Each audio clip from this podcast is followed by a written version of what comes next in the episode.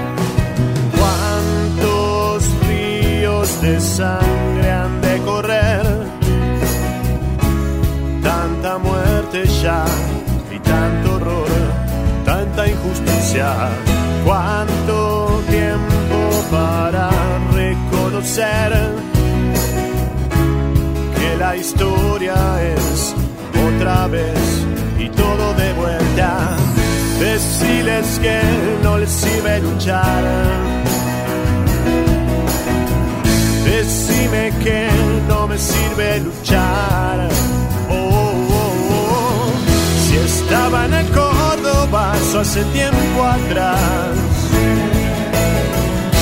Estaba en el Rosario, soy en Tucumán espíritu setentista vuelve hoy. Gente que no puede decir, hey, hey, no te metas. En Neuquén resiste salón, lucha obrera, movilización. Los bastones acechan también vos y yo.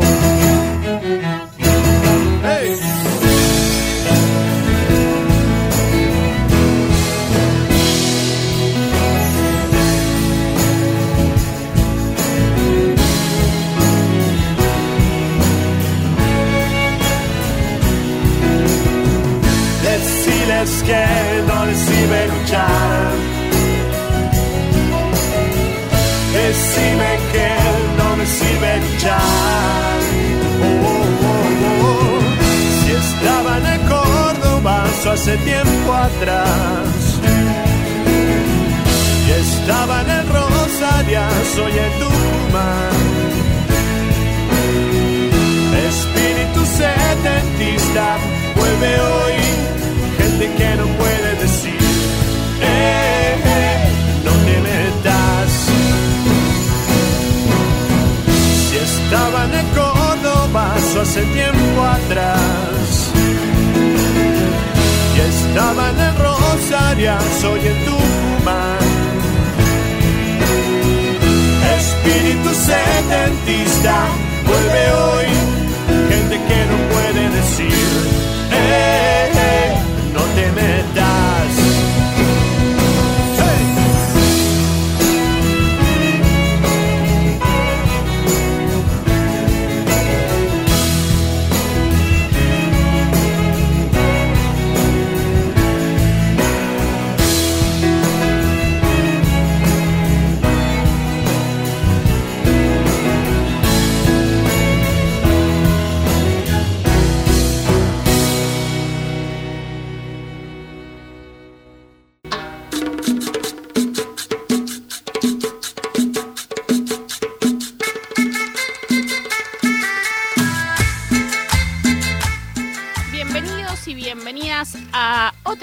Acá La Garganta Poderosa Radio en la Nacional Rock. Mi nombre es Lilian. Em, y hoy estoy muy muy bien acompañada con eh, bueno con Julito, con Nelson que lo extrañábamos un montón, compañeros, ¿cómo andan?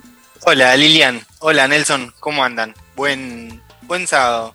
Qué bueno Lili que volvimos a, tener a uno de los locales acá, de los conductores eh, este programa, ¿no? Que es el licenciado que está ahí del otro lado. Hoy estamos haciendo como un, triangular, ¿viste? Vos desde el piso ahí en, Nacional, eh, yo en la reacción de Córdoba y Nelson, contanos dónde estás. Hola chicos, buenas tardes eh, a todos los oyentes, las oyentes también. Yo estoy hablándoles desde la reacción de La Garganta Poderosa de Capital Federal eh, así, estamos cerquita acá de la Radio Nacional con Lili, pero por obvias razones, todo vía Zoom, como cada sábado, por las eh, restricciones que, estamos atravesando en todo el país y en todo el planeta, en realidad, por esta pandemia que ya lleva, y creo que ya un año y medio, si no me equivoco, a estas alturas. Eh, el programa de hoy, como, como estuvimos hablando antes de, salir al aire con, con, Lili, con Julito, eh, se, lo dedicamos a Horacio Lali, que es un compañerazo que, lamentablemente por, por, el COVID, como tantos eh, otros compañeros de lucha, nos dejó y eh, el día de hoy se lo dedicamos como un gran abrazo también para toda su familia, un gran referente de, de, lo que también es una gran referencia para el cooperativismo, que es del Hotel Bowen, que tiene muchísimos años de lucha, casi 20 años de lucha, así que eh, desde ese lugar eh, hoy estamos tristes, pero también sabemos que, Horacio nos bancó en todas y nos va a seguir bancando en todas. Eh, Lili, tenés algo para decir al respecto, ¿no? Sí, sí, sí, quería traer, en realidad leer, ¿no? Algo que, escribimos desde el dolor también que, que, nos causa, ¿no? Perder un compañero como él. Eh, y dice, cuando todavía no habíamos llorado una sola lágrima por COVID, Horacio nos ofreció 110 habitaciones del Bauen para cuidar a las vecinas y los vecinos de riesgo que no pudieron aislarse. Pero los negocios inmobiliarios de la ciudad pudieron más. Pocos días después, se nos fue Ramona, se nos fue el negro, se nos fue el Bauen y ahora se nos fue Horacio un respirador del mejor cooperativismo que conocimos, quienes ahí crecimos, discutimos y aprendimos que intentar salvarse solo no ha salvado nunca jamás a ninguno ni a ninguna. En ningún tiempo, en ningún lugar. Vos eras la vacuna, gordo. Te vamos a extrañar. Les mandamos un abrazo enorme a todos sus compañeros, a todos sus compañeros, a toda, a toda la familia eh, la verdad que es un dolor inmenso eh, y hoy el programa, como bien dijo Nelson, se lo dedicamos a él eh, y a todo lo que aprendimos de él también. Sí, sí, además de, obviamente abrazar su lucha y, estar presente a disposición siempre de las y los compañeros del Bauen y su familia, hoy tenemos un montón de, cosas para hablar en el programa. como cada sábado hasta las 16 horas vamos a tocar soberanía alimentaria, sobre el derecho a la higiene menstrual, sobre la ley de memoria del pueblo inundado desde Santa Fe, eh, el Cordobazo. Tenemos un invitado especial que es el actor Daniel Araos, que recientemente estuvo en Masterchef también. Y, bueno, pero antes de todo eso, tenemos una, novedad. Eh, otra vez eh, estuvimos charlando y viendo de qué manera podríamos seguir tocando el tema de la coyuntura campesina, sobre todo. Para eso eh, estamos en contacto con Lucas Tedesco, que es productor de San Vicente, el referente nacional de la UTT, y también de la red eh, de comedores por una alimentación soberana. Lo tenemos conectado en este momento. Lucas, ¿nos estás escuchando? Hola, ¿cómo están compañeros, compañeras? ¿Cómo están?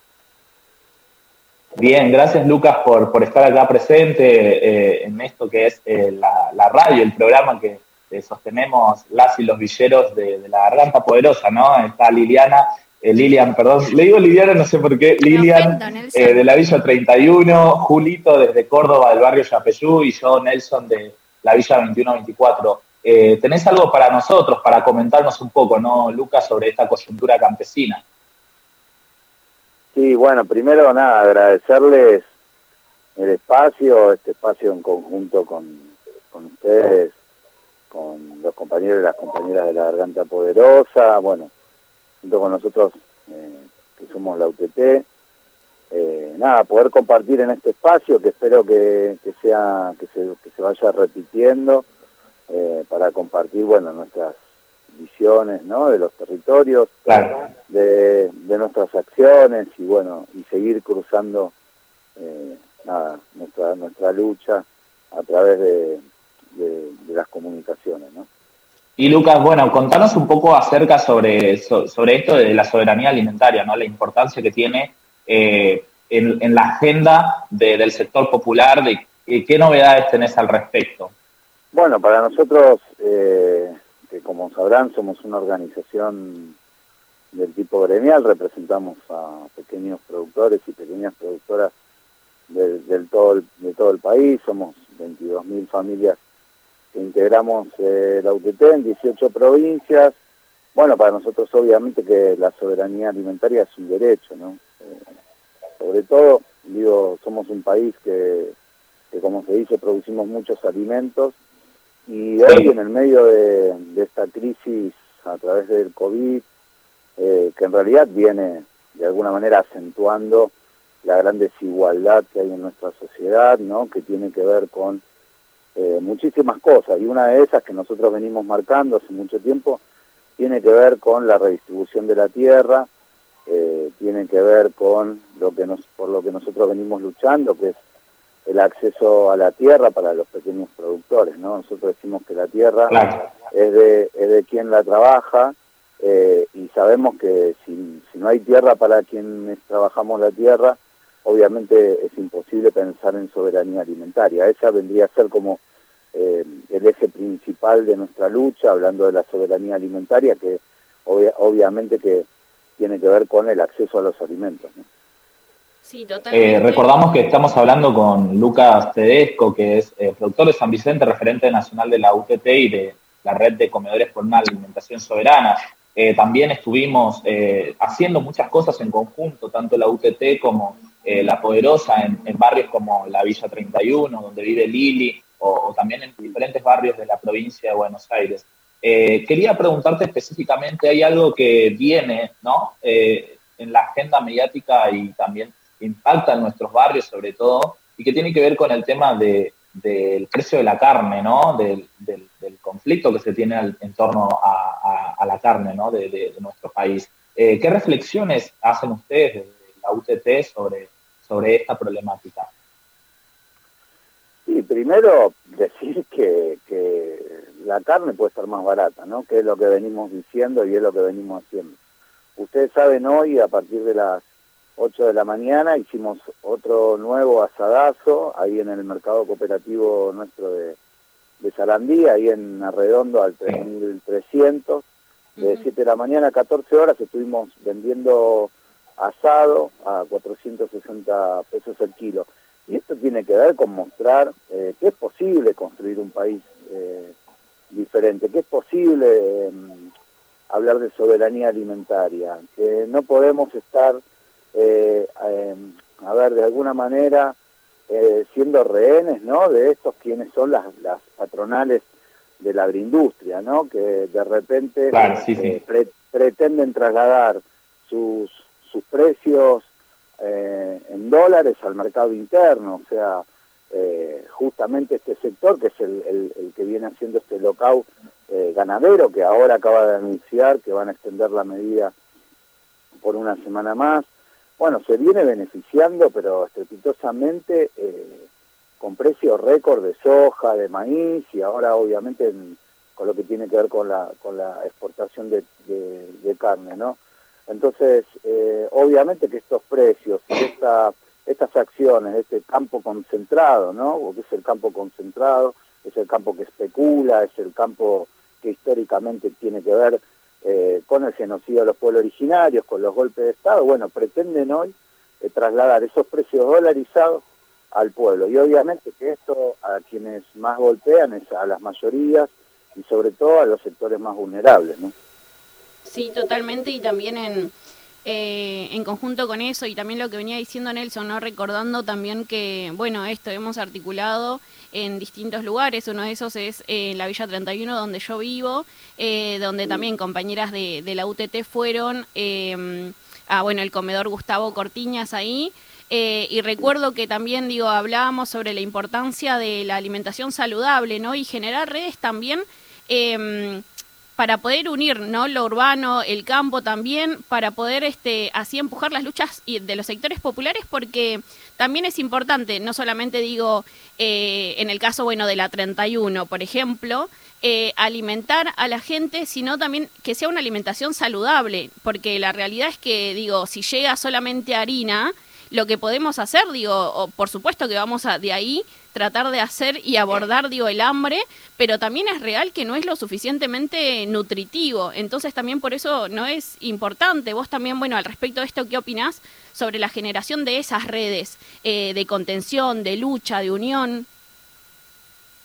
Bueno, en principio digo, primero alimentarse no es llenarse, ¿no? O sea, eh, alimentarse es poder acceder a alimentos sanos y que tengan que ver con una nutrición saludable, ¿no? Por eso nuestras compañeras del área de, nutrición y alimentación de la UPT, como vos decías, venimos coordinando junto con ustedes, con las compañeras de La Poderosa, en los diferentes barrios, la 31, en La Matanza, bueno, eh, en diferentes barrios donde pudimos hacer esos talleres junto con nuestras compañeras productoras, campesinas, eh, y ahí intercambiando saberes, cocinando, ¿no?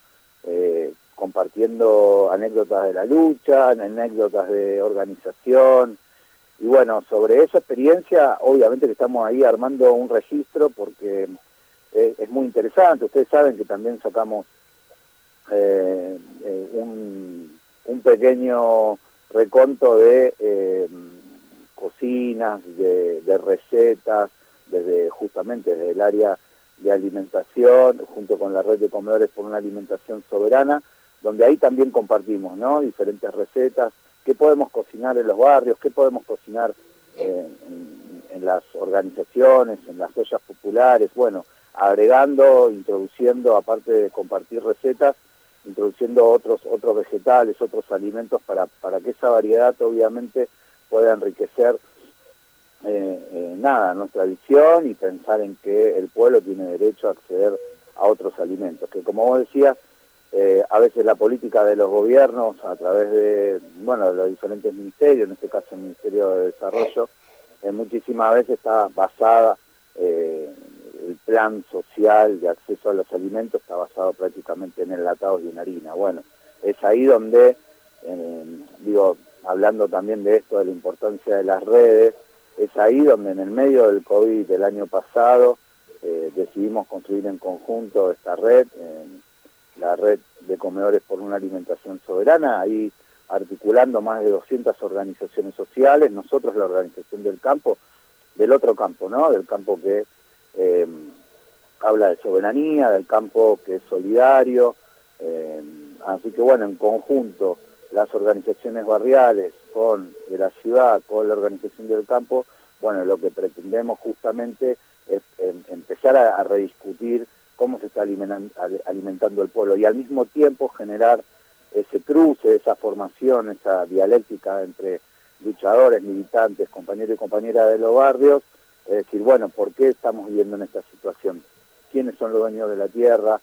¿Por qué eh, aumentan los precios de los alimentos? Bueno, el otro día, como ustedes saben, hicimos una, una acción en el obelisco, una intervención donde la consigna fue eh, en este contexto la consigna eh, fue vacuna en el brazo, comida no en el plato, tierra para producir alimentos. Y bueno, la idea justamente fue de visibilizar el rol fundamental de los pequeños productores y de las trabajadoras y los trabajadores eh, de los comedores populares, que venimos garantizando obviamente el alimento sano para el pueblo, y, es por eso que venimos diciendo que somos esenciales y que no somos descartables, ¿no? Eh, el año pasado eh, ustedes todos sufrimos, ¿no? La, la muerte de Ramona, quien venía reclamando por el acceso al agua, bueno, en estos meses asistieron compañeras del POL, compañeras de Barrios de Pie, de diferentes organizaciones, que están muy expuestas, ¿no? Porque es el día a día, eh, cocinando, asistiendo, tratando de eh, llevar algo un poco más de, un poco de dignidad a nuestros compañeros y compañeras que la están pasando mal, y bueno, hay una gran eh, exposición, ¿no? Entonces, sí, por eso también mientras suben los casos de COVID en todo el país, y, y también al mismo momento suben los precios de los alimentos, ¿no? Afectando profundamente a los sectores más vulnerables.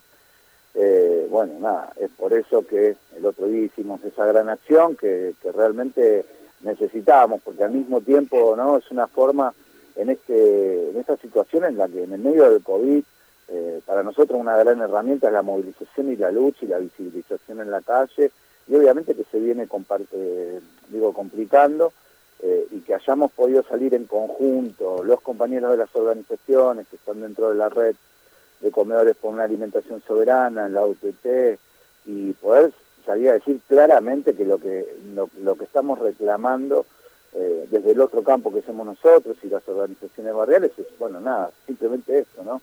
Ley de acceso a la tierra, que tiene que ver con más colonias agroecológicas de abastecimiento urbano, que se apruebe la ley de acceso a la tierra que nosotros venimos presentando en el Congreso, bueno, más agroecología, ¿no? más, más promoción de agroecología, eh, financiamiento a las cooperativas, a las pequeñas cooperativas que producen eh, alimentos, digo, para salir también del esquema de las grandes corporaciones que hoy eh, manejan el precio de los alimentos, digo, que, que el Estado ponga énfasis en comprarle eh, frutas y verduras a las familias campesinas que estamos por todo el país y que aseguramos alimentos sanos, digo, eh, y eh, obviamente en este momento de pandemia lo que exigimos también es un plan de, que entremos dentro del plan de vacunación quienes eh, somos esenciales, ¿no? Y obviamente ahí juegan un rol muy importante las compañeras y los compañeros en el barrio, ¿no? Ustedes. Tal cual, tal cual como decís,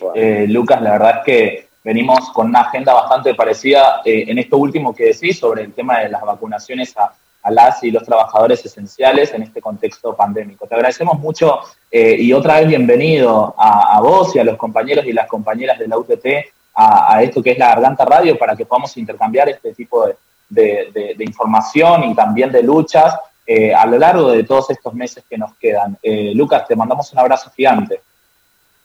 No, gracias a ustedes, le, volvemos a agradecer desde la UTT este espacio, espero que se repita, que podamos ir de alguna manera compartiendo la agenda que lo venimos haciendo, porque aparte somos organizaciones hermanas, así que nada, un gran abrazo y felicitaciones por este espacio. Muchas gracias. Bueno, Lucas, no, mm, les recordamos que estábamos hablando con Lucas Tedesco, que es productor de, San Vicente y referente nacional de la UTT, que nos venía contando, bueno, la agenda también de, eh, de la ORGA, digo, de la UTT, que es la Unión de Trabajadores de la Tierra. Y ahora vamos a continuar con más programa, vamos a continuar con más música también, eh, y seguimos acá en la Nacional Rock. La Garganta Poderosa. De 14 a 16. La, voz urgente. Despertarse. Bañarse. Bañarse. Ir al trabajo. Auriculares. Siempre.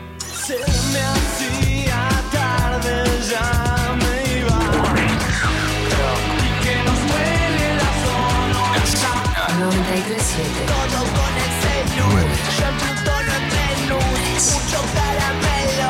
Yo recién me entero. 7. Nacional Rock. De chico supe que no era hijo biológico de quienes me criaron. Durante años no hice nada con eso. Ya de grande, Vanina, mi compañera, me dijo que podía ser hijo de desaparecidos. pero algo me frenaba. La culpa, el miedo. Luego nacieron mis hijas y pensé que no podía dejarles algo como esto sin resolver. Y me animé a dar el paso. Anímate a dar el paso. Si naciste entre 1975 y 1980 y dudas de tu identidad o sabes de alguien que puede ser hija o hijo de desaparecidos, comunícate con Abuelas de Plaza de Mayo o con sus redes en las provincias. 1115 4031 0920. Mujeres fuertes en la vuelta. Delirantes. También. FBI hace público el expediente sobre la muerte de Kurt Cobain poniendo en duda su suicidio. Icubay. Dos horas de alto contenido psicotrópico. Mirá si eh, mañana eh, titular, Kurt Cobain, nuevo disco, todo era una joda. No me morí, estaba triste. Lo que estoy contando Bárbara, es que sí. se pone en duda su suicidio, pero no su muerte. Ah, Bárbara, bárbara. Pensé que el chabón estaba tipo Chabran en I Not Dead, en los cosas de los jeans. Ecopay. Lunes a viernes de 18 a 20 con Tania Bebeltoff, Charo López y Barbie Recanati. Icupay por 937 Nacional Rock. Hace la tuya. La, La música, música te hace sentir te hace sentir. mientras seguís volando. 3, 7 Nacional Rock. Una búsqueda incansable. Detectives salvajes. Una entrevista que deja pistas. Detectives salvajes. Domingos de 20 a 21 con Martiñano Cardoso. Detectives salvajes por 937 Nacional Rock. Hace la tuya. 937 Mandanos tu WhatsApp 11 39 39 88 88. La garganta poderosa. Un grito que no se calla. Vos te reís de mí, yo me río de vos, pero ella se ríe de los dos. Vos te reís de mí, yo me río de vos, pero ella se ríe de los dos. Como de mí. Su boca se abrió y en poco tiempo los cocos fue rompiendo. Su pelo subió y en poco tiempo montada se encontró. Al fin a la calle fue sintiendo protegió era un viejo fiche del colegio de un regio Santa Claus. Vos te reís de mí, yo me río de vos, pero ella se ríe de los dos. Vos te reís de mí, yo me río de vos, pero ella se ríe de los dos. Como de mí. Bueno, soy ladrillero.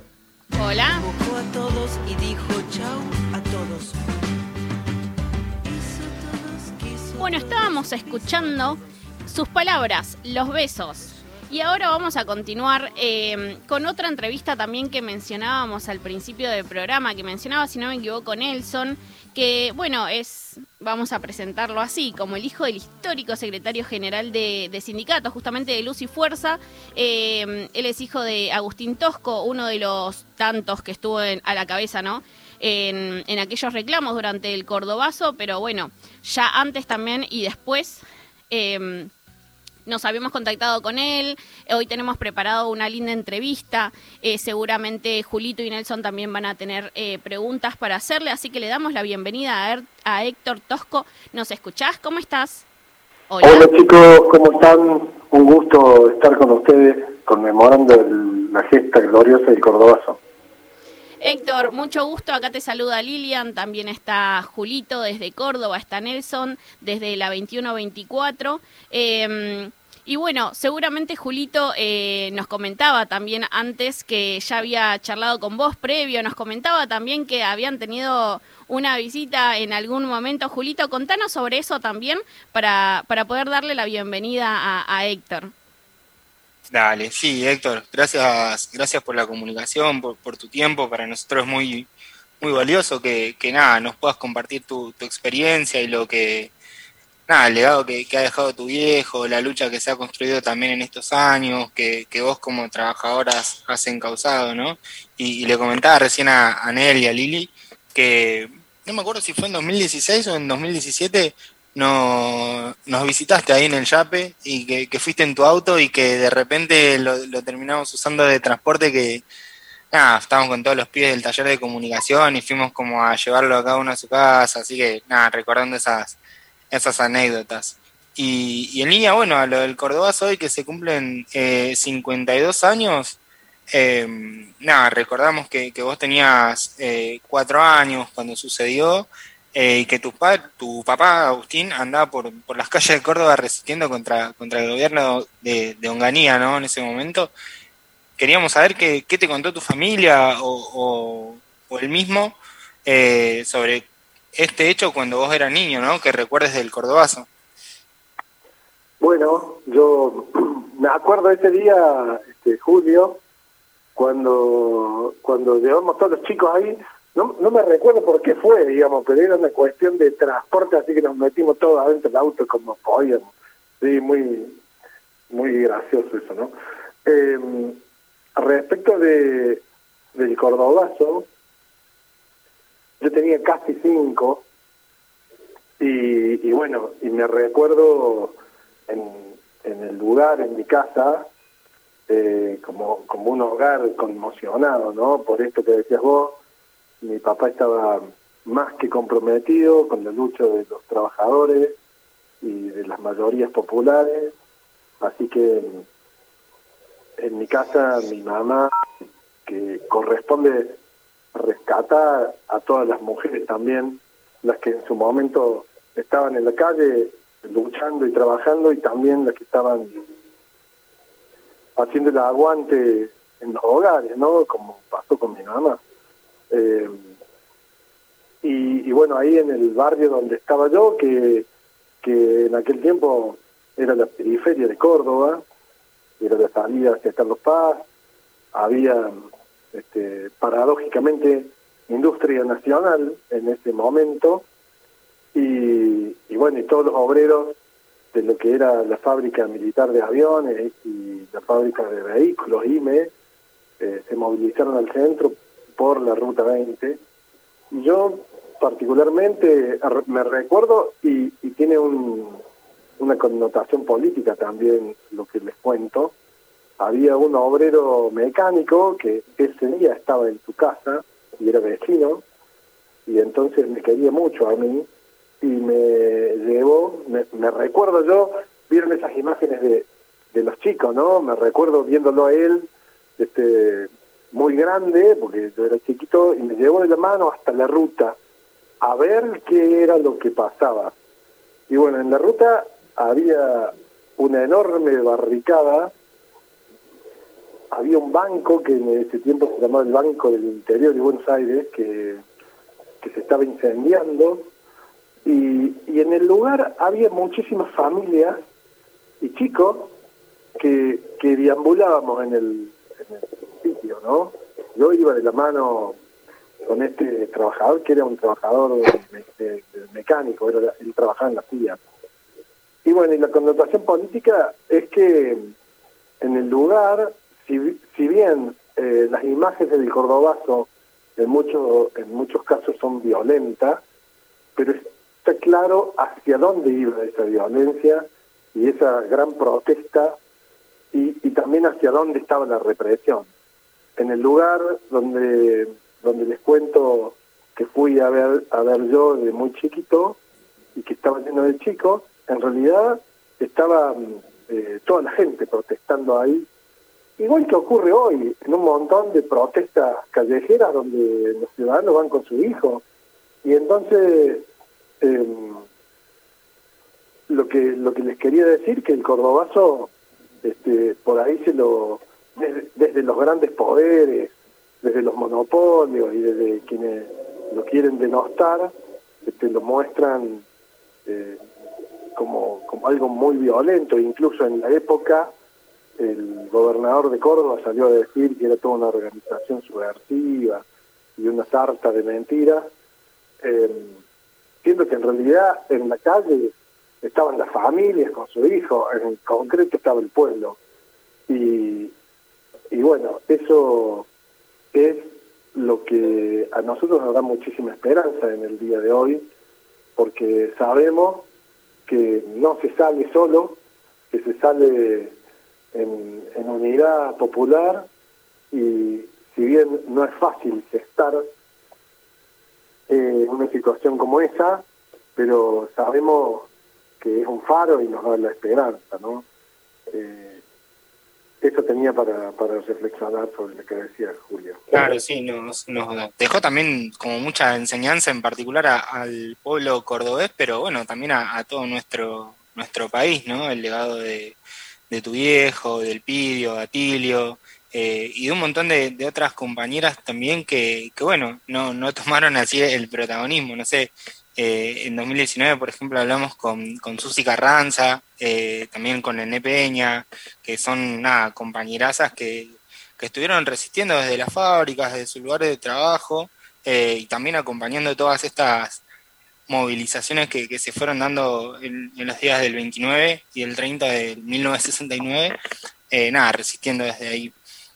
Tu viejo en, en ese momento también por la época fue, fue preso y por mucho tiempo ni siquiera nada se supo la cantidad de, muertos que, que hubo o que dejó este hecho histórico también, ¿no? Porque hubo por parte de, de las autoridades, de las fuerzas de seguridad, eh, nada, represión eh, y demás. ¿Por qué hay que tener presente en la actualidad eh, esa lucha que parece tan lejana, pero que a la vez es, es tan cercana? Es muy lo que pasa hoy también, ¿no? En nuestro país. Y miren, lo que tengo yo para reflexionar sobre lo que decís es que, bueno, el cordobazo se produce después de muchos años de actuar repres- represivo, ¿no? Y, y bueno, en, ese tiempo, antes de, del cordobazo, habían sucedido otras luchas, otras protestas con un poco de, menor envergadura que la del Cordobazo, pero en Rosario y en Corrientes habían asesinado a, a obreros, estudiantes muy muy jovencitos también, en Rosario Bello y Blanco, en Corrientes Cabral, antes en Tucumán también habían matado a una mujer, a la compañera Hilda Guerrero de Molina, en Córdoba habían matado a Santiago Pampillón, es decir, que la represión en cada momento eh, se ponía más feroz y, lo que consiguió fue, eh, en palabras en palabras de mi viejo, en algún discurso dijo que reventó el hartazgo popular eh, y, y terminó siendo la gesta del glorioso cordobazo, ¿no? Yo creo que en ese momento, en ese contexto social, el gobierno era ejercido por una dictadura y eso facilitaba la unificación de las fuerzas populares. Hoy, en cambio, esas fuerzas eh, represoras, las fuerzas oligárquicas, siguen existiendo y quizás sean aún más poderosas, pero se han camuflado en un contexto democrático en donde es más difícil verlas, ellas mismas se invisibilizan, se disfrazan, engañan al- a las mayorías populares.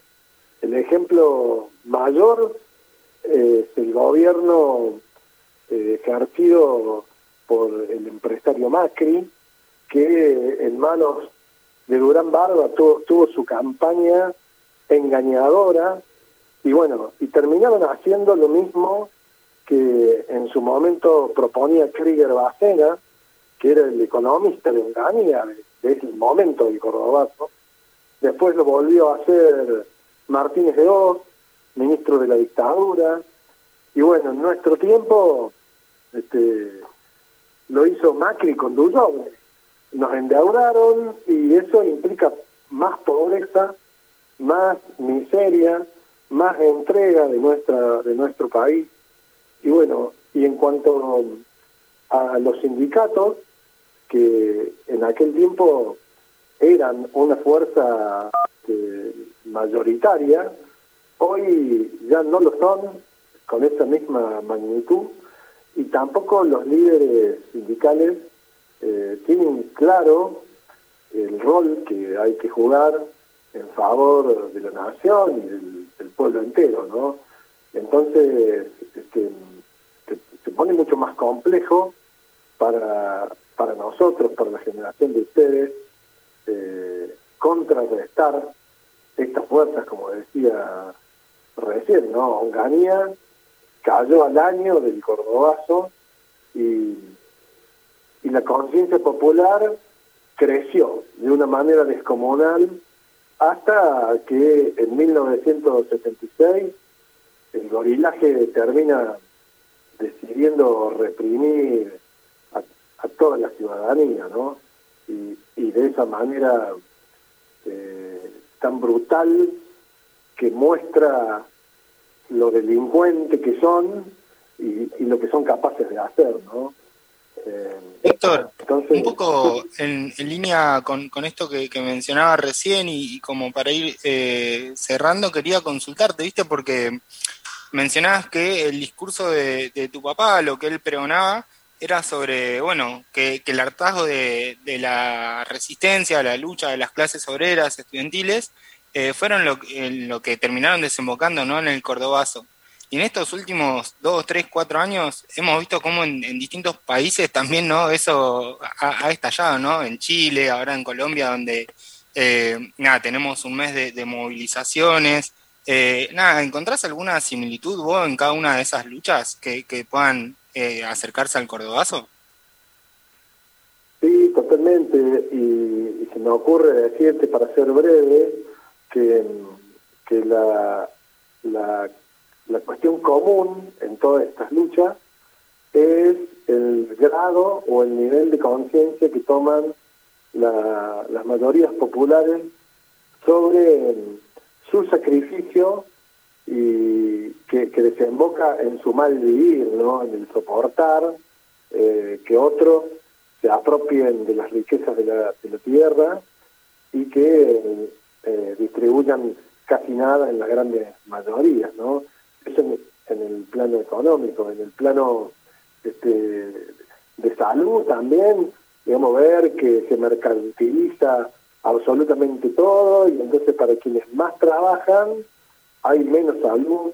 En el plano educativo, como en Chile, el pueblo, después de, montones de años de, de, democracia y también de la dictadura pinochetista, que, privatizó la educación, bueno, y también referenciándome a lo que dijo recién, la salud, con las las FJP de acá, no, no recuerdo cómo, cómo les llaman en Chile, pero bueno, la concentración de la riqueza en desmedro de quienes trabajan o de quienes este, viven en ciertos territorios y también se merecen aprovechar eh, los beneficios de los recursos de la tierra donde viven, ¿no?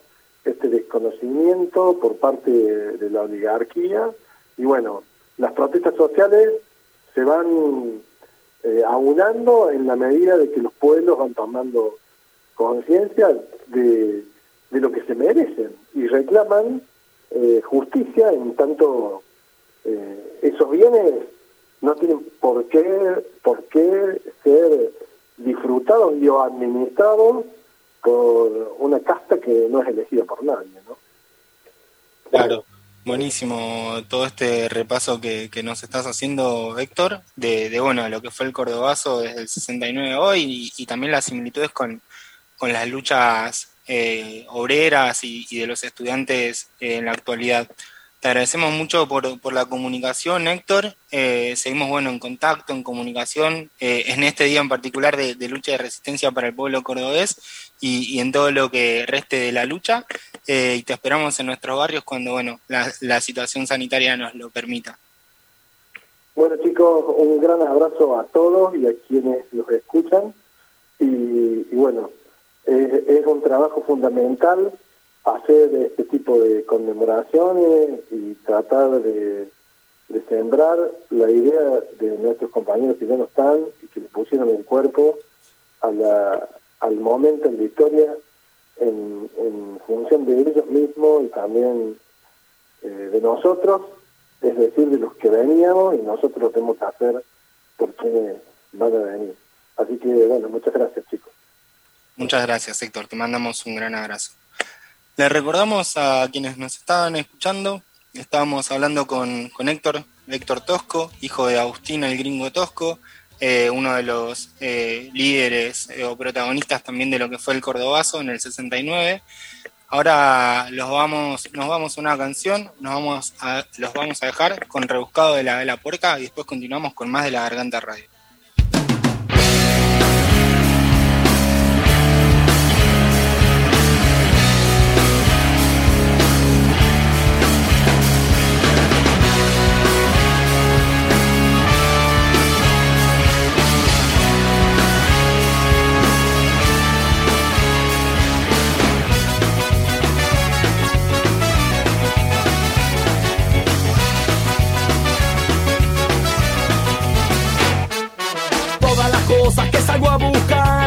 Esas cosas que hoy son recuerdos, me dicen que esta vida es corta para mí y vivo como puedo.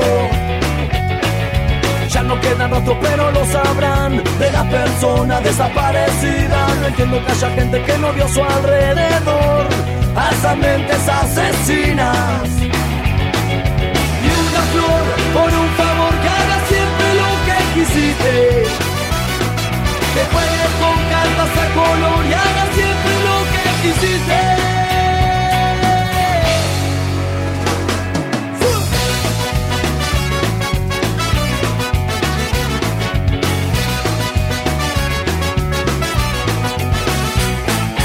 Acordate de lo que sos, no me miran por lo que tengo. Hoy tengo muchas cosas y mañana no. No sé a quién contarle un cuento. Tengo trampas para represor. Creo que a lo malo ya le llegó el tiempo. Hay canciones frías que te dicen con razón que la vida es un momento. Y ahora que lo pienso bien, no me acuerdo cuando te fuiste. Si fue ayer o antes de ayer, no me acuerdo cuando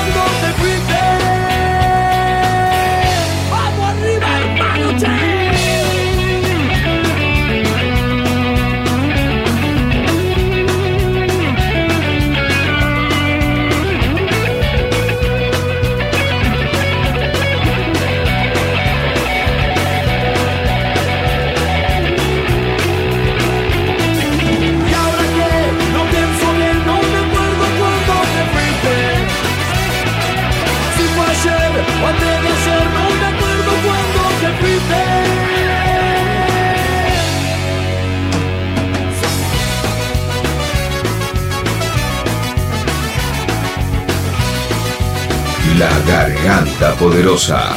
Un grito urgente. Una lucha constante. En esta cuarentena te quedaste en casa y cocinaste con rock. El uso del limón. Si tenés un par de limones en tu casa, podés usarlos para evitar que la manzana se oxide, revivir una lechuga marchita o hacerte un té. Cambio gajo y cascabel. Y si te quedó uno sin exprimir, podés usarlo en la milanesa o para buscar un símbolo de paz.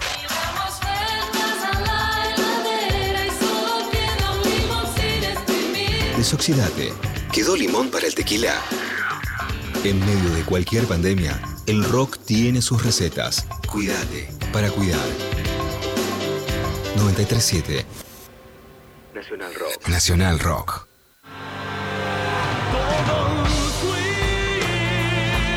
Todos fuimos.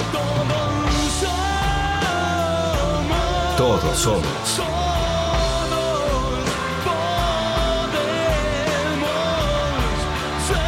Todos podemos ser. Los peatones son el eslabón más vulnerable de los siniestros viales. Es necesario prestar atención al cruzar la calle, hacerlo siempre por las esquinas, por la senda peatonal y mirando los semáforos y las bicisendas. Soy Diego Molina de Conduciendo Conciencia para Nacional Rock.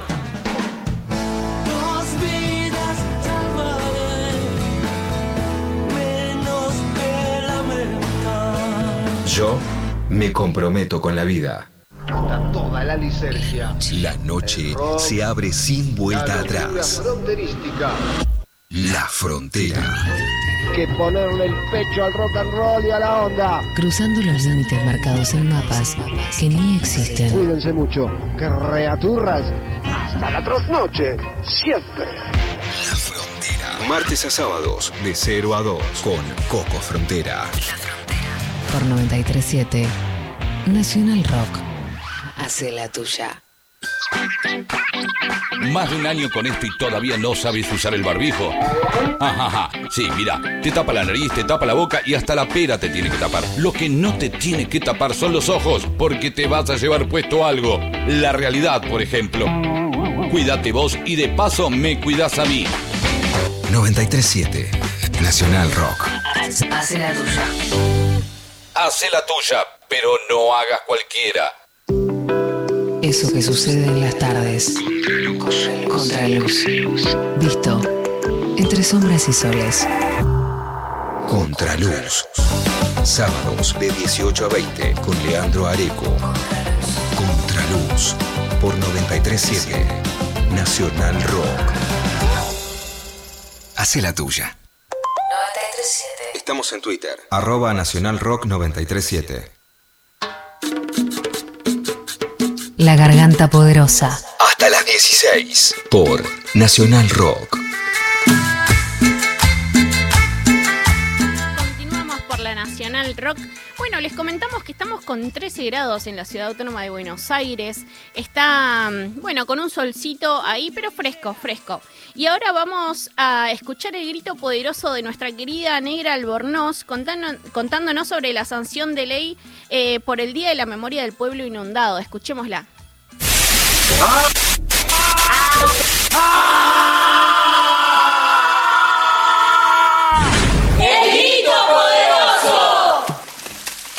La memoria es lo que te hace saber quién sos, es lo que te hace conocer tu historia, eh, saber lo que pasó. Por eso es tan importante la memoria del pueblo inundado, porque un 29 de abril del 2003 se nos metió un río en la ciudad de Santa Fe por una defensa inconclusa y recorrió 8 kilómetros dentro de la ciudad.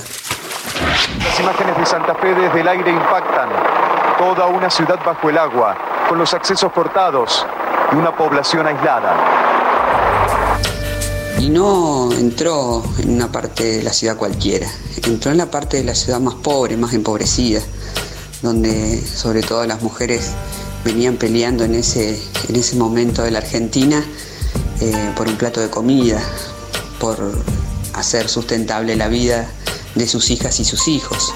En la ciudad de Santa Fe, en ese 2003, eh, había más de 44.000 mujeres jefas de hogar que veníamos remontando una crisis económica muy muy dura y íbamos saliendo adelante. Mi mamá se juntaba con un grupo de, de vecinas y organizaban juntar ropa, calzado. Lorena Inguis, vecina Barrio Chalet. Veían la forma de ayudarse unas con las otras y poder darle un plato de comida a los, a los chicos. En ese mismo momento de la historia de cada una de nosotras y de nosotros, se nos coló el río. El río por una defensa que los gobiernos dejaron abiertas. Y ahí es donde fue destrozando a su paso por cada uno de los barrios vidas, historias, nuestras cosas. Por eso es muy importante que esta memoria que sigue viva después de 18 años cobre trascendencia de ley. a cinco cuadras que el agua no da acá y la gente está en el techo. porque así es como obligamos eh, al Estado a que reconozca esa memoria. Algo que parece tan pero tan básico y simple fue muy difícil de lograr, sobre todo por intereses políticos, por intereses partidarios, que siempre nos tiraron para atrás.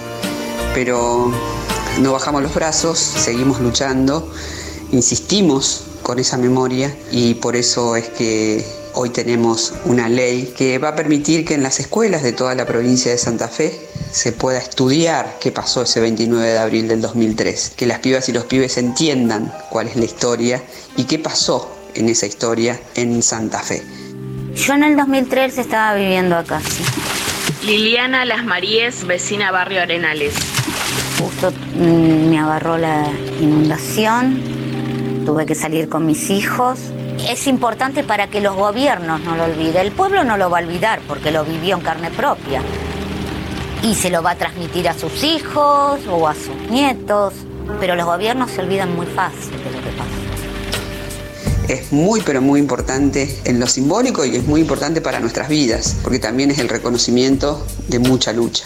Una lucha que siempre decimos que es desigual, una lucha que es contra gigantes poderosos, pero acá también se muestra como la vecina y el vecino, ese que recorre el barrio, que la pelea día a día, que lucha por un trabajo, por una vida mejor, también puede de esta manera doblarle el brazo al poder y lograr entonces una ley para que el 29 de abril quede clavado en el calendario escolar.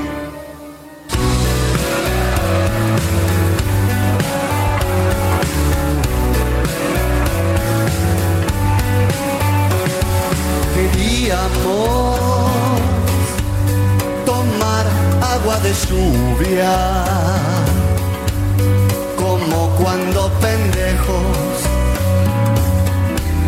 sin miedo al malestar. Queríamos pisar baldosas flojas para empapar de frente al primer calentón. Por la orilla del mar, hundiendo los pies en la espuma fría, o cruzar el río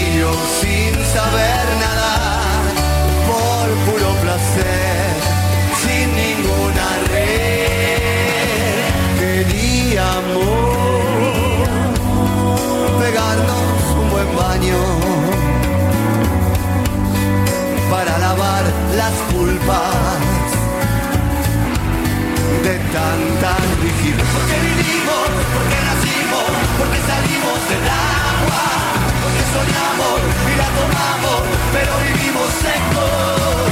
Porque vivimos, porque nacimos, porque somos como el agua, porque soñamos, nos calentamos y al fin nos hacemos humo, y al fin nos hacemos humo.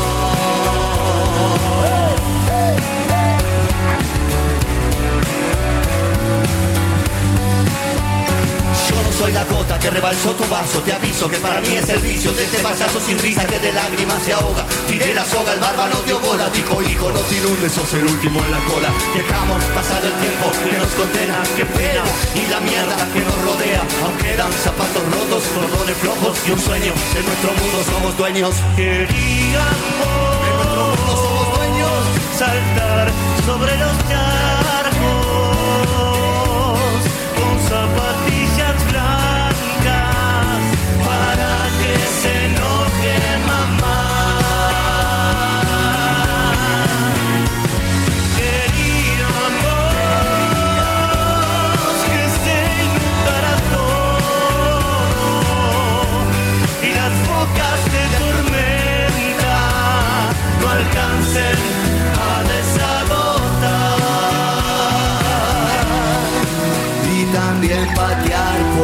orilla del mar, hundiendo los pies en la espuma fría, o cruzar el río sin saber nadar, por puro placer, sin ninguna red.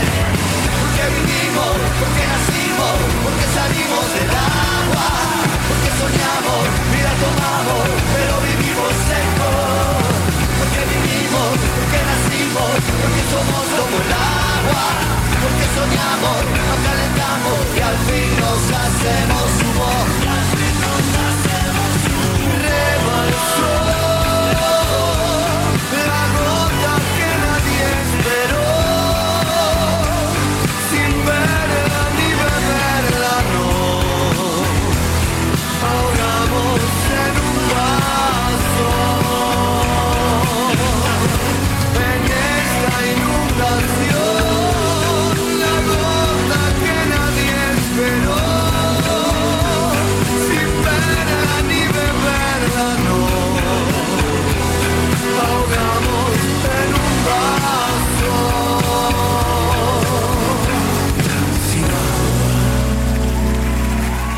La Garganta Poderosa. Hasta las 16. Por Nacional Rock.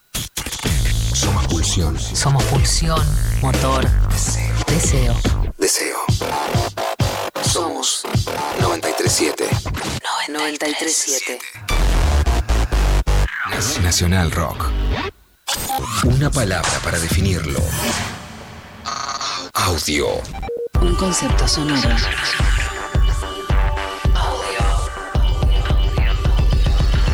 A mí siempre me gusta contar esta historia de dónde se conocen ustedes dos. Ah, Es uno de los grandes amigos de la época cuando nos conocimos con Gustavo, inclusive los primeros comienzos de Soda. Sábados de 22 a 0.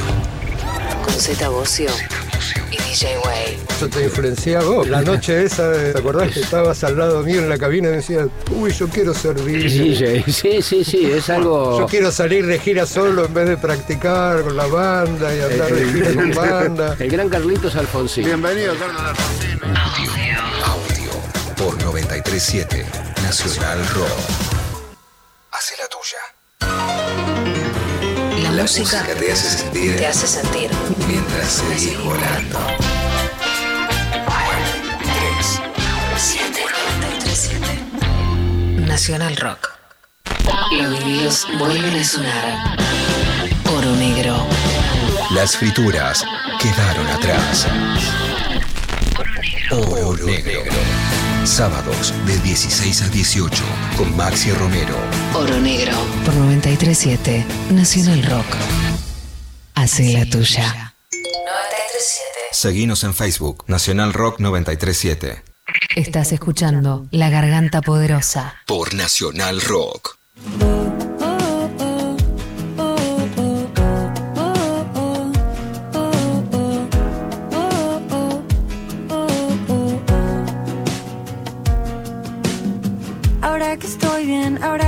Bien, que ya lloré, ya me levanté, bajé, bajo, uh, puro sentimiento. Tanto dolor trajo esta canción, suena en el cielo, suena en nuestro corazón, subo otra, otra, alto sentimiento. Por eso no me quedo con las ganas. Miremos pelis en la cama.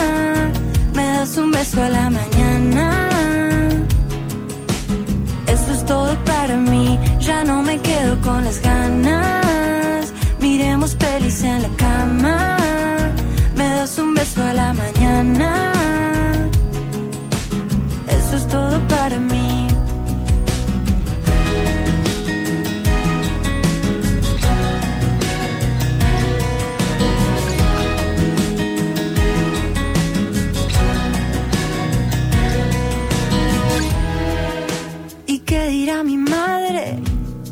Sos así, sos así. Que me voy a ir, siempre me estoy yendo. Uh, uh. Y le digo a mi padre, soy así, soy así, soy así. Por eso no me quedo con las ganas. Miremos pelis en la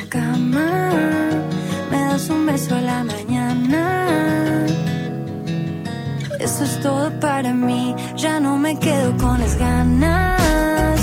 Miremos pelis en la cama. Me das un beso a la mañana. Eso es todo para mí. Ya no me quedo con las ganas.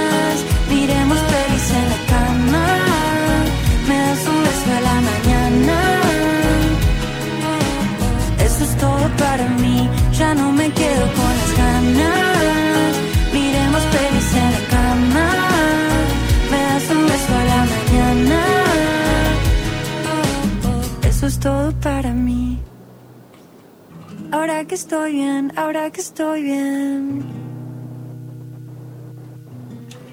Ahora que estoy bien.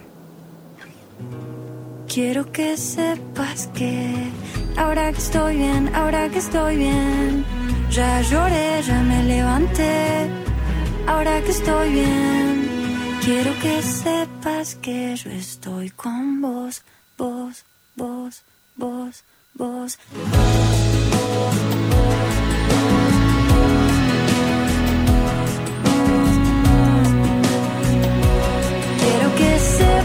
Que estoy con vos. Ahora que estoy bien, ahora que estoy bien.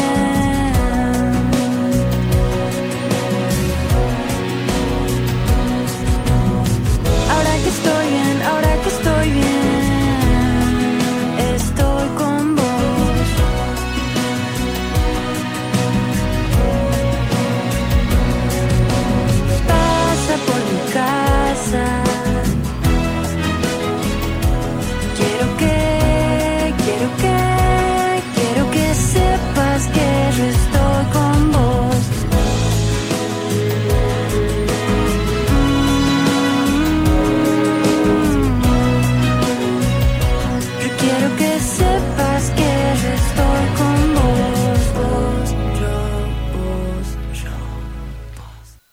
Continuamos con la Garganta Radio acá en la Nacional Rock.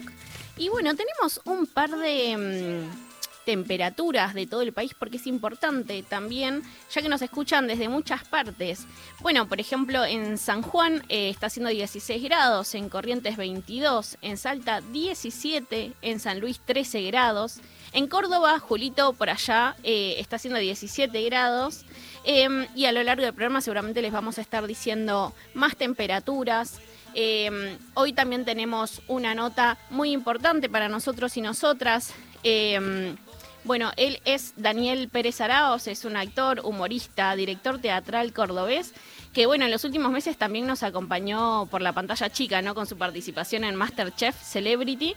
Eh, y bueno, lo podemos recordar también eh, por muchos de sus laburos que hizo como Víctor en la película que también hace un ratito mencionábamos que es la, es la favorita de unos compañeros, El hombre de alado, eh, como Belaunde en La Odisea de los Giles, y bueno, tantas otras más, ¿no? Em, bueno, sin dar tantas vueltas también te presentamos, Daniel, ¿cómo estás? ¿Cómo te tratan estos días de quedarnos en casa, ¿no? Hola, ¿cómo estás? ¿Cómo están?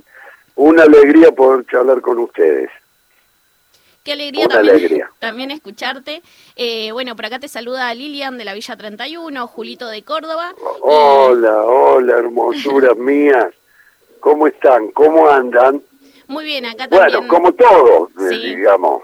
Sí, sí, totalmente. En esta, en esta nueva realidad, en este nuevo mundo, ¿no? Así es, así es y también, bueno, como mencionaba hace un ratito, nos sorprendiste también muchas veces en Masterchef, ¿no? Con platos, eh, bueno, que fueron bastante, variados, por ejemplo, el solomillo con salsa agridulce. Eh, contanos también para vos, ¿no? ¿Qué implicó estar en un programa bueno, de los más vistos en la televisión y también esto, si en tu casa cocinás, ¿te consideras un buen cocinero? Sí, yo eh, fundamentalmente empecé a cocinar cuando me fui a vivir solo, hace ya más de, no sé, tengo 58, calcula que este, eso debe haber sido a los 23 años por ahí, este, empecé a cocinar. Y viste como cuando uno tiene que hacer las cosas de su casa, viste que tiene que cocinar también, lógicamente, ¿no? Sí. Este, y después bueno, ya la llegada de lo más importante en mi vida, que es mi familia, este, bueno, cocino en, casa, digamos, eh, hace 28 años que estamos juntos con mi compañera, la artista plástica y audiovisual Renata Morini, así que bueno, este, tenemos a Pedro, 22 años, que está acá conmigo, este, y a Lola, que tiene 17 años, así que eh, hace 27 años que le doy a la cocina, o sea, el cocinero en casa soy yo. Bueno, bien, bien. Tienen, tienen ahí también este, bueno, todas esas sorpresas que nos, nos mostraste por la, por la tele, ¿no? Y contanos, porque veníamos leyendo también que, que está filmando una nueva película, ¿no? Cato, una historia del conurbano. ¿Qué nos podés adelantar con respecto a, a esta película y también de qué se trata? Bueno, eh, un poco, este, digamos, eh, contarte, eh, contarte un poco mi experiencia por Masterchef, primero, antes de contarte lo de la película, porque es importante, la verdad que fue muy lindo volver a la televisión después de 15 años y, y que me conozcan los más jóvenes, ¿viste? ¿Vos qué edad tenés? Yo 28 tengo. Igual te conozco. Ah, ¿eh? No soy ni tan joven, pero te conozco.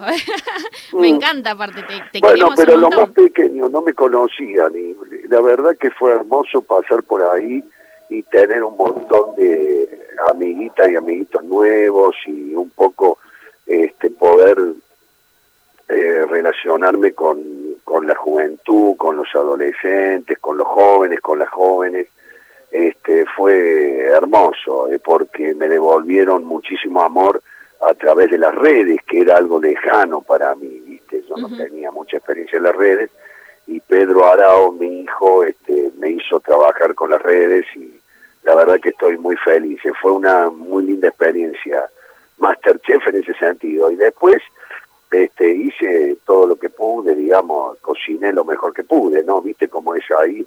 que hay que dejar lo mejor de uno siempre en, el, trabajo, ¿no? Uno está educado de esa manera. Así que bueno, esa fue la experiencia de Masterchef para contestarte un poquito la pregunta que me hacías antes. Y después este, filmé eh, Gato, que es esta nueva película de Peta Hornos, este, con Tiago, este, que es el protagonista, y, y estamos Alberto Ajaca y yo. Filmamos ahí en Avellaneda, fue una experiencia muy buena, una película este muy un, un western urbano este y ahora bueno estoy empezando a filmar otra película este que se llama Franklin que es una película que dirige Lucas Vivo.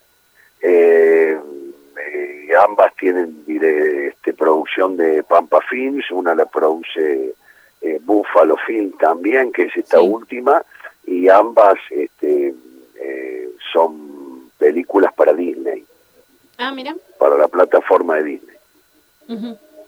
Bueno, querés eh, esto porque también leíamos que, mm, bueno, que cuenta, ¿no? Sobre, sobre un joven de, de barrios popular, digo, que busca también salir adelan- adelante con la música. Eh, pero bueno, también estábamos recién eh, comentando con, con los pibes acá que, que habíamos leído, ¿no? Que, que descendés de una abuela, bueno, que pertenecía a la familia Comechingona y en los barrios, bueno, esto, siempre nos parece importante resaltar nuestra plurinacionalidad, ¿no? Ya que hay varias familias, bueno, que son eh, quechua hablantes, guaraníes, cuom, aymaras, digo, y, y, y demás. Eh, ¿Vos cómo, cómo reivindicas esas raíces tuyas y por qué también es fundamental, ¿no? Resaltar las culturas ancestrales que, que forman nuestro país. Sí, claro. Este, bueno, eh, eh, mi abuela Juana Ibarra eh, perteneció a una familia comechingona y eh, este, era muy muy bonita y se casó con mi papá, eh, Juan Antonio Ara, eh, con, con mi abuelo, Servando Arao, y lo tuvieron a mi viejo, a Juancito eh, Araos, este, y, y bueno, eh, ahora estuve, por ejemplo, en San Marcos Sierra visitando allí este, a toda eh, la, la, la comunidad originaria, viste, de los comechingones, que en Córdoba eh, está como el centro, digamos, geográfico donde, donde ellos vivieron, ¿no? Así que sí, para mí es un honor llevar la sangre, este, tener sangre como chingona, eh, digamos. Es, así, es increíble. Este, es, el viaje al origen, ¿no? El viaje al origen de todas las cosas. Ahí aprendemos mucho eh, el significado que tiene la Pachita Mama, ¿no?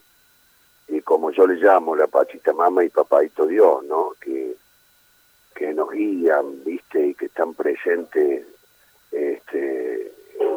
cada lugar donde, donde hay un árbol, donde, donde, y donde hay este, eh, almas viajeras, eh, ¿no? Eh, porque un sentido que tiene esto es trabajar sobre el alma, ¿no? También, y, y, y alejarnos un poco del, del materialismo, ¿no? De, de todo Sí, lo es, que... es claro esto que, que nos comentabas, Daniel, ¿no? Eh, bueno, desde acá per- te saluda Julito, directo desde Córdoba Capital. Eh, y bueno, le recordamos primero a la gente que nos está escuchando del otro lado, que estamos hablando con, con Daniel Araos, que, que para mí antes que, que actor, que, que humorista, eh, es cordobés. que, eso Sí, para mí claro, es como nada, claro. eh, compartimos eso.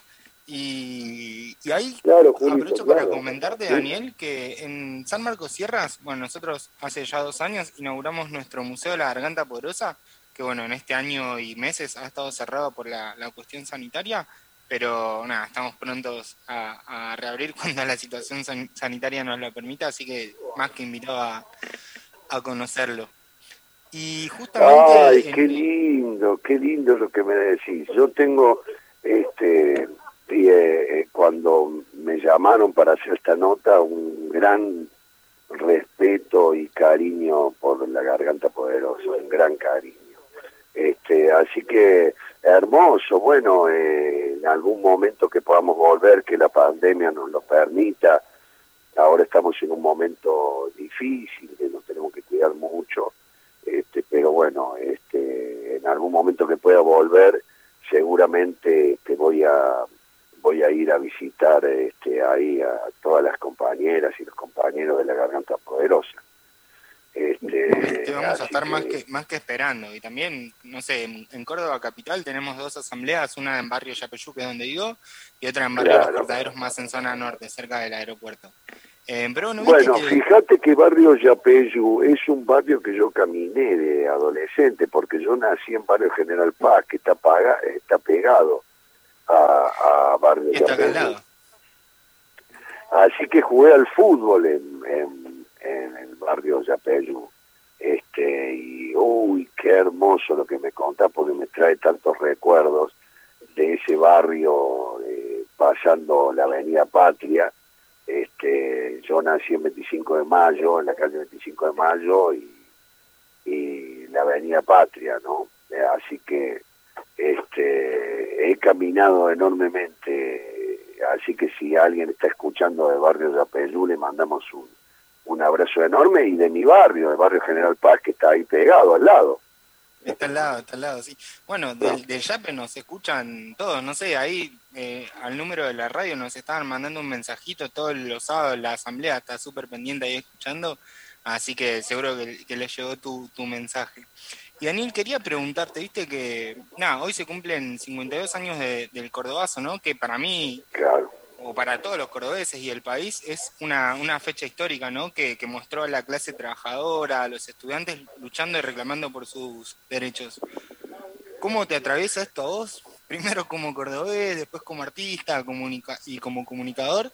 Eh, también, eh, nada, tener este hecho histórico dentro de nuestra provincia y tener también a, personalidades como Agustín Tosco protagonizando este, esta parte de la historia. Bueno, este fue un momento muy noble de la clase trabajadora y de todo el pueblo cordobés, ¿no? Que se rebeló a la dictadura de Onganía y, bueno, recuerdo perfectamente, este, mira, yo, este, mi compañera Renata Morini es eh, la nieta de María, este, Teresa Merciadri de, de Morini, que el- la abuela, eh, eh, eh, una política muy importante de Córdoba, que fue la abogada de Agustín Tosco. Así que imagínate si, si, tengo noción de eso, por yo tenía siete años en el 69, pero el recuerdo y la presencia de, ese hecho histórico lo viví mucho tiempo después contado por por eh, la doctora Morini, ¿no? La, la abuelita Teresa, este que, que bueno que me contó cómo cómo ocurrió todo, ¿no? Este, así que eh, vaya nuestro homenaje a aquella clase dirigente honrada, este, porque si algo nos deja pensar en Agustín Tosco es el sentido que tenía por la honradez, por el trabajo, el respeto, el amor por todas las obreras y los obreros este, de nuestro país, ¿no? Así que valga el recuerdo para el cordobazo con toda nuestra alma y con todo nuestro corazón. Y, vos sabés que ayer hablaba con Darío Villarruel y bueno, un poco charlábamos eso, ¿no? Que nosotros somos los herederos de esa lucha. Por lo tanto, hay que seguir luchando con, con esas banderas, con la bandera de, las reivindicaciones de las obreras, de los obreros y con la bandera de la honradez también. Yo recuerdo que a mi casa venía a tomar café Obregón Cano, viste, todo ese peronismo, Atilio López, este, bueno, todo, todos esos que, compañeros que yo recuerdo de chico, este, las charlas de ellos, alguna, algunos conceptos de esas charlas, y, ponían siempre sobre relieve la, honradez, ¿no? O sea, dar el ejemplo, eh, dar el ejemplo, ¿no? Este, mantenerse eh, en esos lugares dando el ejemplo, primero el ejemplo y después la lucha, ¿no? Eso es lo que heredamos de aquella época tan tan importante eh, para recordar en estos momentos donde el mundo ha cambiado totalmente, ¿no? Porque si vos te pones a pensar en aquella época, pensar que iba a existir un celular que nos iba a estar conectando ahora para charlar, es realmente eh, como, como creó Pedro Araos una sesión en, eh, de radio que se llama postfuturismo, ¿no? Es como estar en el postfuturismo. Claro. Sí, y ahí, Daniel, me, me quedaba pensando, viste, un poco en, en esto que decías, que, que, bueno, nosotros, nosotras somos las generaciones que, que vinimos después, aprendimos mucho del legado de, de dirigentes como Tosco, o también de, de, las madres y las abuelas, ¿no? Que, que, nos enseñaron un montón durante la dictadura y postdictadura. Eh, claro, hoy, claro, hoy sí, claro. hay siempre muchas vaya el recuerdo también a mis queridas Estela de Carlotto, Tati Almeida. Yo mi primera vuelta en la Plaza de Mayo la di con, con la hermosa Tati Almeida, así que, este, claro, claro, sí, sí, bueno, este, y, y toda la poesía y el arte que, que también nos ha acompañado desde aquellas épocas y que tienen un fundamento este también revolucionario, bien eh, dicho eh, de, una manera noble, ¿no? O sea, la revolución de, del alma, de, del amor por el otro, eh, de, ver al otro, ¿no? Creo que esa es eh, ver al otro y luchar por el otro, luchar por los que menos tienen, por los que más nos necesitan. Esa es la herencia de toda ese, de toda esa época y yo la tengo bien bien presente en, en mi corazón. Sí, y ahí preguntarte, viste, como que en Córdoba está atravesado también hoy actualmente por, por luchas obreras y estudiantiles, que, que en parte, bueno, eh, pasaron 52 años de, de, de esa revuelta histórica. Eh, ¿cómo, ¿Cómo ves vos a Córdoba, no? ¿Qué, qué cordobazos crees que, nos faltan hoy, teniendo, no sé, a 27 estudiantes imputados, por ejemplo, por reclamar los derechos de la educación pública? Mira, este, el, el, el hecho de, de, de- de la revolución estudiantil se da en Córdoba con la reforma universitaria. No te olvides que en Córdoba ocurre la, la reforma universitaria que nos permite eh, hoy tener la, educación pública y las universidades, ¿no?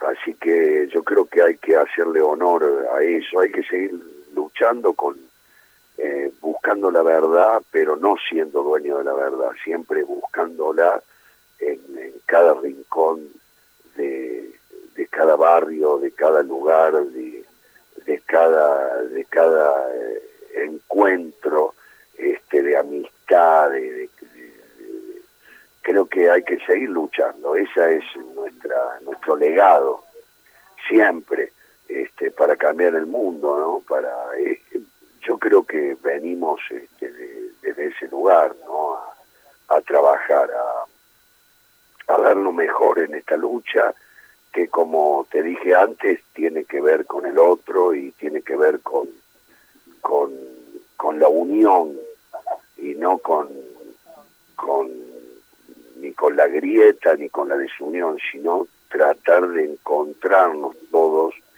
en, en, en, en lo que en lo que realmente significa eh, la lucha por, por, por los derechos humanos.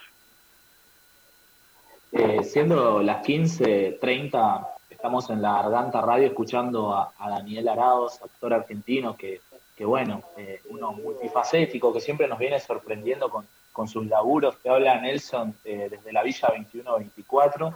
Eh, muchas gracias por, por estar acá presente con nosotros en este momento tan complejo ¿no? para, para la humanidad y, y- también transmitiéndonos esto, estos mensajes de derechos humanos que- que estás diciendo ahora. Eh, quería preguntarte justamente eh, en torno a la película La Noche Más Larga, que, también eh, este año nos, impactó todo, donde interpretás a un nada menos que a Marcelo Sajén, que es un violador serial, cordobés, que azotó a la capital provincial durante varios años. Eh, ¿Cómo fue hacer ese personaje que, tiene tantas dificultades, ¿no? Es decir, en la cuestión del guion sobre todo. Bueno, eh, Nelson, un gran saludo para la Villa 21 y 24. Es un placer poder charlar con vos. Eh, bueno, la noche, la noche, sí, la noche más larga es este, también una metáfora del poder, ¿no? Este, es la eh, cuenta eh, un fragmento, el último fragmento de la historia de Marcelo Sajeno, un violador que durante 20 años este, eh, en, un, en, un, en un contexto y en una geografía de impunidad absoluta violó este, a 200 mujeres, se piensa por lo menos, este, que esas son las denuncias asentadas, pero se piensa que fueron eh, mucho más, ¿no? Y operó durante 20 años en lo que es Nueva Córdoba, fíjate vos, que es el barrio donde viven los estudiantes, viste, en Córdoba. Entonces, este, para mí fue fuerte hacer la película, porque además el director la hizo en las locaciones reales, entonces este fue muy movilizante, pero también muy necesario, ¿no? Este, para visibilizar la lucha de aquellas víctimas este, que dieron su primera marcha porque el Estado no, no las escuchaba y no reaccionaba ante lo que estaba pasando y que fue un poco la semilla del ni una menos, ¿no? Este, nada más y nada menos. Así que este, la verdad que fue un trabajo muy duro, pero muy necesario. Y es una película este, que viene a luchar por los, los derechos de, la mujer, los, el, reconocimiento que nosotros tenemos que hacer para nuestras eh, compañeras de la vida eh, y, y, luchar por ellas, por, por sus derechos. Y esto fue algo que ocurrió en Córdoba que marcó a, a varias generaciones, ¿no? Entonces, imagínate que fue alguien que que, cometió esos crímenes aberrantes durante 20 años.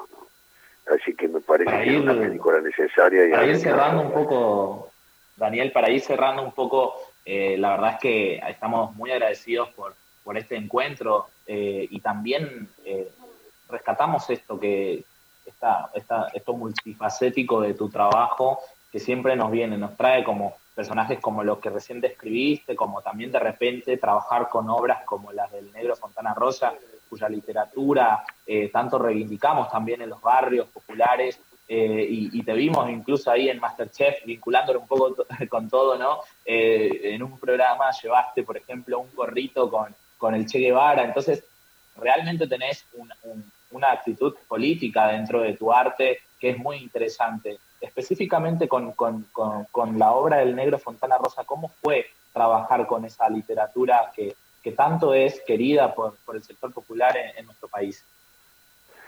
Bueno, fue eh, eh, trabajar con Fontana Rosa fue un viaje al alma de la amistad y sobre todo de la amistad entre un rosarino y un cordobés. Fíjate vos que hace un rato hablábamos de las grietas, por eso eh, no hay grietas en el arte, ¿no?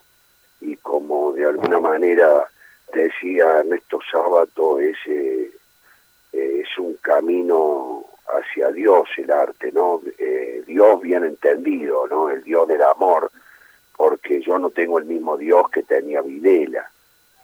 ¿Me explico? O sea, entonces estamos hablando de ese Dios, de la, de la amorosidad, del, del trabajo del alma, y laburar con el negro eh, fue un gran placer para mí porque pude recorrer muchas de sus obras, pude llevarlo a la televisión este, en un proyecto eh, que junto con Rosario Lufrano hicimos en la televisión pública y bueno, eso me llena de orgullo porque el negro estuvo presente en toda esa época este, junto con nosotros apoyándonos ¿no? y disfrutando de su obra en la televisión y muy feliz de que haya sido la televisión pública eh, en esto que hablamos de la popularidad que haya llevado su obra este, a un medio como, como la televisión y el género audiovisual.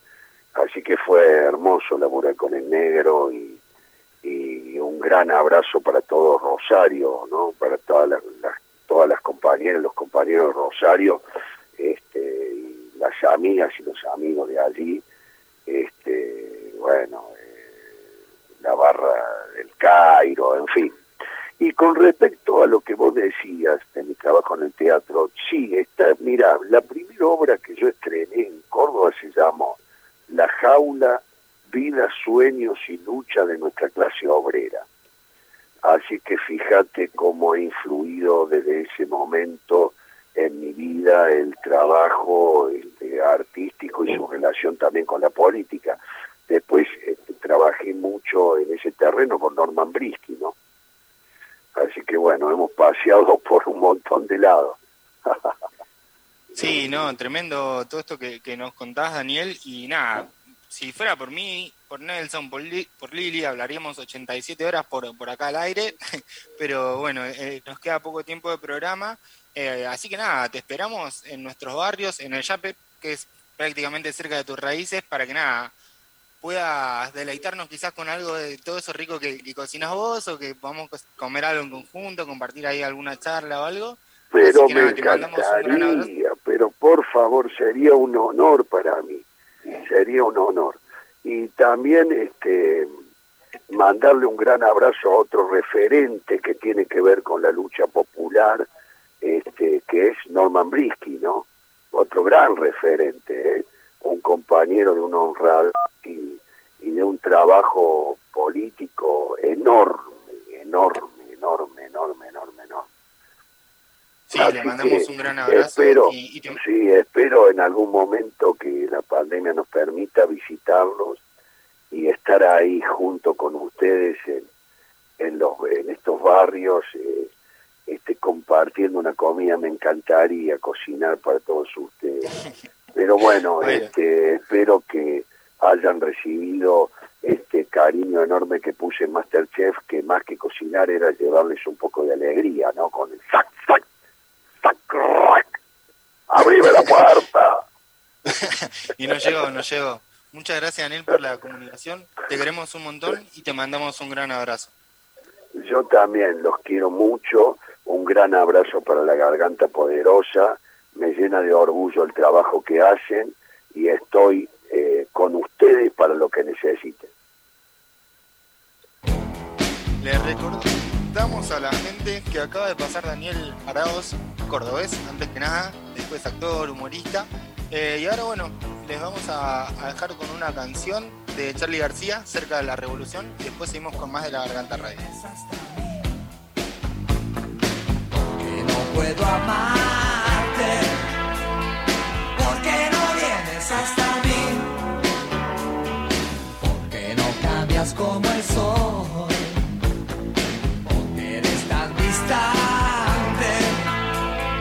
porque no cambias como el sol me siento solo y confundido a la vez. Los analistas no podrán entender, ya no sé bien qué decir, ya no sé más qué hacer. Todo el mundo loco y yo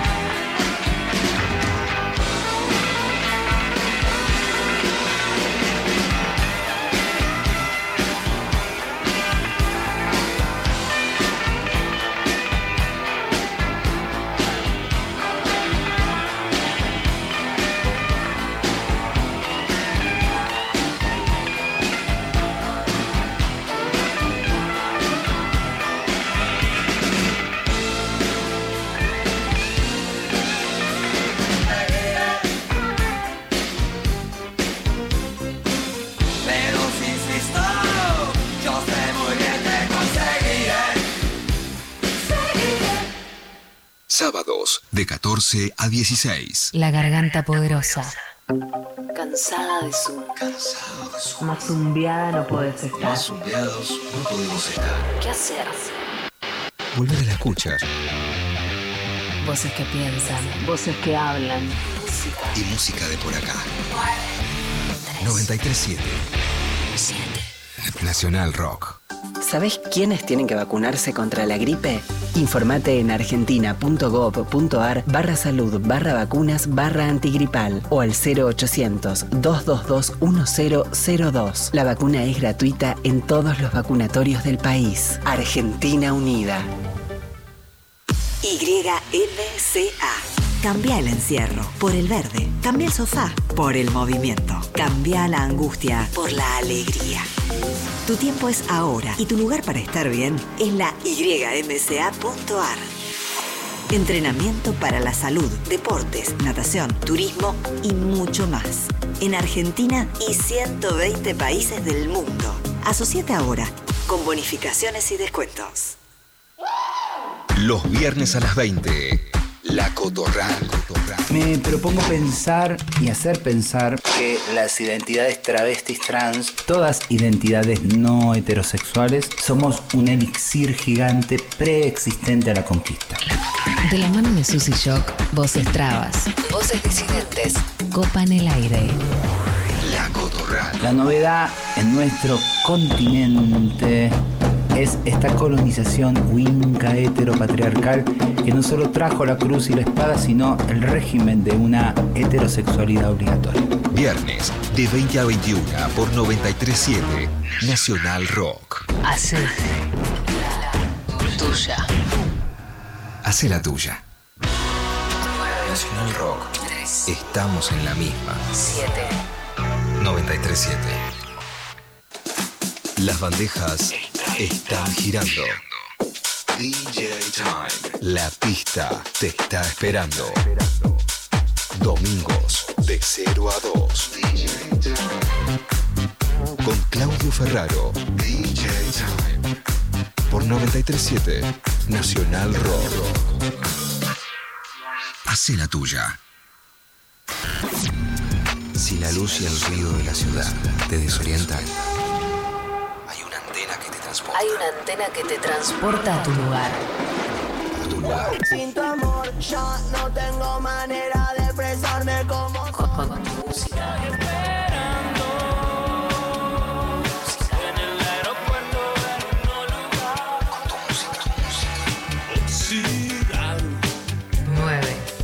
Siete. 3. 7.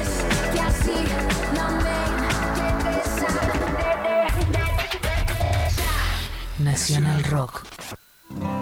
De chico, supe que no era hijo biológico de quienes me criaron. Durante años no hice nada con eso.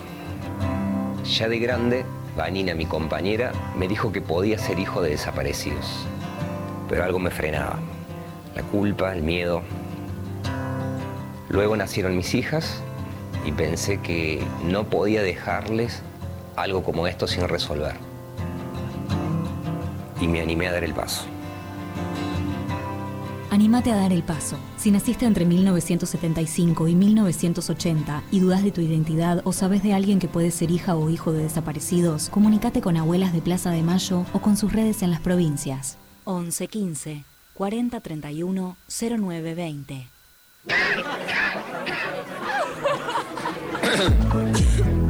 ¿A qué vas a ir a esa fiesta clandestina? ¿Vas a volver enllenado de virus solo por ir a bailar las canciones de moda que las podés escuchar también en la radio o en tu casa sin contagiarte y sin contagiar a nadie? Y aparte seguro te cobran ahí. Un ojo de la cara, sí, la entrada. Así que quédate en tu casa. Aprovecha que después vas a poder salir a donde quieras. Y si te juntas, hacelo bien. 937. Hace la tuya. Nacional Rock. Hace la tuya. Hace la tuya. Pero no hagas cualquiera. Los vinilos vuelven a sonar. Oro negro. Las frituras quedaron atrás.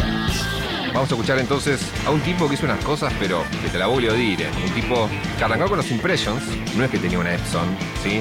El tipo que estaba con los Impressions, la banda. ¿Es una banda que Curtis o no? Que Curtis Mayfield, muy buena. Mirá, y esto da el pie a mostrar el vinilo. Curtis. Sábados de 16 a 18 con Maxi Romero. Oro negro. Por 937 Nacional Rock.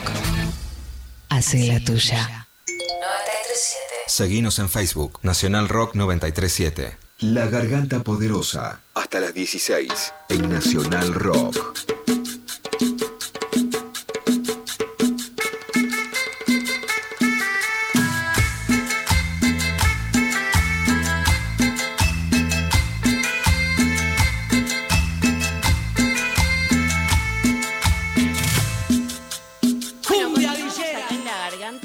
Por la Nacional Rock. Y vamos a hablar y escuchar también unos audios eh, sobre el día de ayer, 28, que fue el Día Internacional de la Higiene Menstrual, en donde, bueno, La Poderosa en conjunto con eh, Economía Feminista, digo, Viva la Copa también, eh, dimos una charla, un conversatorio en donde participaron la Negra Albornoz de Chalet, Jessica Escurraire de la Villa 2124, Carolina Sota de Viva la, la Copita y Lucía Espineira de Economía Feminista. Y bueno, donde también hablamos eh, sobre diferentes cuestiones en torno a la higiene menstrual, eh, como por ejemplo es no el acceso de estos productos en las villas, cómo se visibiliza, cómo se visibiliza también la, la desigualdad en estos casos, y sobre el porcentaje que, relevó el Observatorio Villero, eh, en, donde también salió ¿no? de, mm, de la encuesta más de 2.000 familias, que 6 de cada 10 eh, personas menstruantes eh, no puede comprar ni toallitas ni tampones porque también eh, priorizan, en este caso, comprar comida, por ejemplo. También salió que el 64% usamos diferentes tipos de reemplazo. Eso fue bastante difícil también porque éramos vecinas y vecines quienes les hacíamos esa, encuesta a otras vecinas y realmente fue muy difícil porque nos comentaban que usaban, eh, por ejemplo, trapos o papel o diario también, eh, porque no podían acceder a este tipo de, productos de higiene menstrual. Y bueno, también todo lo que, lo que aborda eh, alrededor de eso, ¿no? Como es la importancia de tener agua segura, luz, un techo y comida también. También hablamos sobre políticas públicas, el proyecto de ley, también los impuestos sexistas, ¿no? Al respecto de esto. Pero bueno, primero vamos a, a escuchar a la negra que plantea también la importancia de la gestión menstrual. me parece que es re importante, porque a veces, bueno, la vorágine del día a día en el barrio es muy complejo, siempre la alimentación está por, por encima de todo, la comida está por encima de todo y el trabajo. Entonces, bueno, a veces ponernos a pensar, parar la pelota y decir, a ver, che, ¿cuánto en realidad a nosotras nos lleva, cuánta guita nos lleva eh, sostener entonces esta gestión menstrual? Eh, y por eso, bueno, poder contar y decir lo que son nuestras realidades. Pero la verdad que esta, esta encuesta que hicimos, y la encuesta te la hace otra compañera, otra vecina, y te viene preguntando sobre esto, ¿no? Eh, si alguna vez usaste otra cosa que no sea una toallita.